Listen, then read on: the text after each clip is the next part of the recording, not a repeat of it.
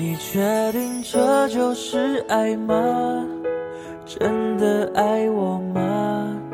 手牵着手漫步斜阳，就当作浪漫。两个人眺望远方，以为爱的你知道，其实他真的没那么喜欢你。已泪湿了眼眶。前两天，我收到一条消息，屏幕那头的女孩跟我说：“你爱你知道吗？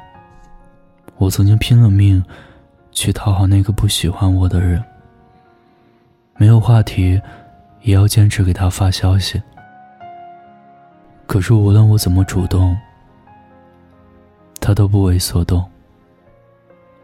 我知道，喜欢他。”从来都是我一个人的事。他可以假装不懂，但我没有办法故作轻松啊。我真的好难过。听完他说的，心疼之余，我也在想，是不是我们的人生中，都逃不过要遇上这么一个人？你既不会出现在他的眼里。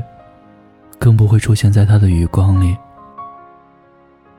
甚至文学之父普希金也有自己的爱而不得。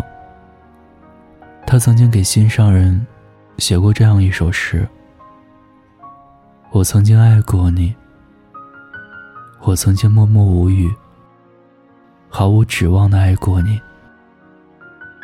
我忍受着怯懦，又忍受着嫉妒的折磨。”我曾经那样真诚，那样温柔的爱过你。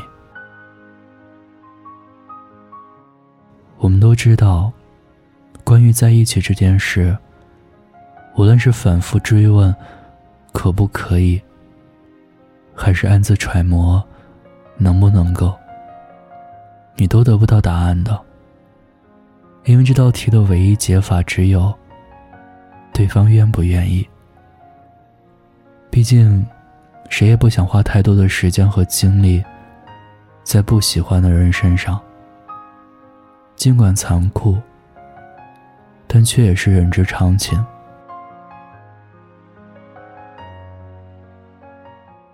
好朋友阿飞也心甘情愿的喜欢过一个没有结果的人。阿飞对那个男生早有耳闻。在共同好友的描述里，那个男孩是一个风趣幽默的人。后来他们在一次聚会上聊了很久，男孩也的确像大家说的，性格非常讨喜。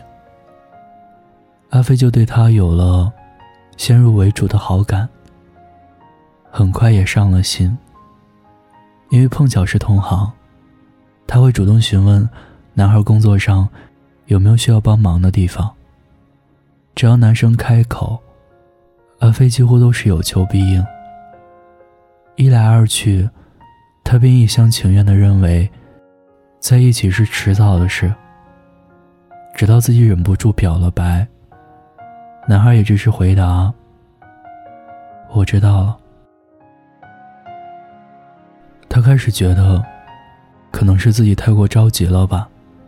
毕竟男孩看起来，并不排斥和他来往。也许再多给两个人一点时间就好了。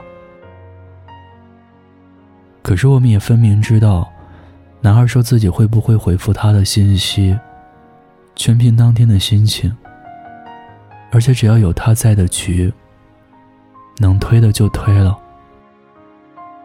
现实也没有让他乐观太久。好不容易等到了一次，男孩会到场的聚餐。他也立刻赶了过去。距离他们上一次见面，已经过去好几周了。阿飞说：“他真的很想念那个男孩。”但男孩却不是一个人来的。他很大方的把他身边的姑娘介绍给了所有在场的朋友。大家起哄的时候，阿飞也注意到。那个女孩眼里的自信从容，那是一个女孩被爱着的证明。而男孩脸上的神情，也是他从来没有见过的温暖和爱意。他突然就明白了那句话是什么意思。目光对上的第一次，我知道，应该就是你了。目光对上的第二次，我知道，应该不是我。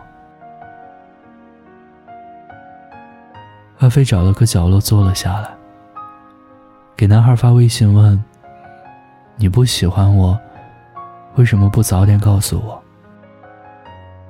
男孩的回答是：“其实不用我讲，你早该知道了，不是吗？”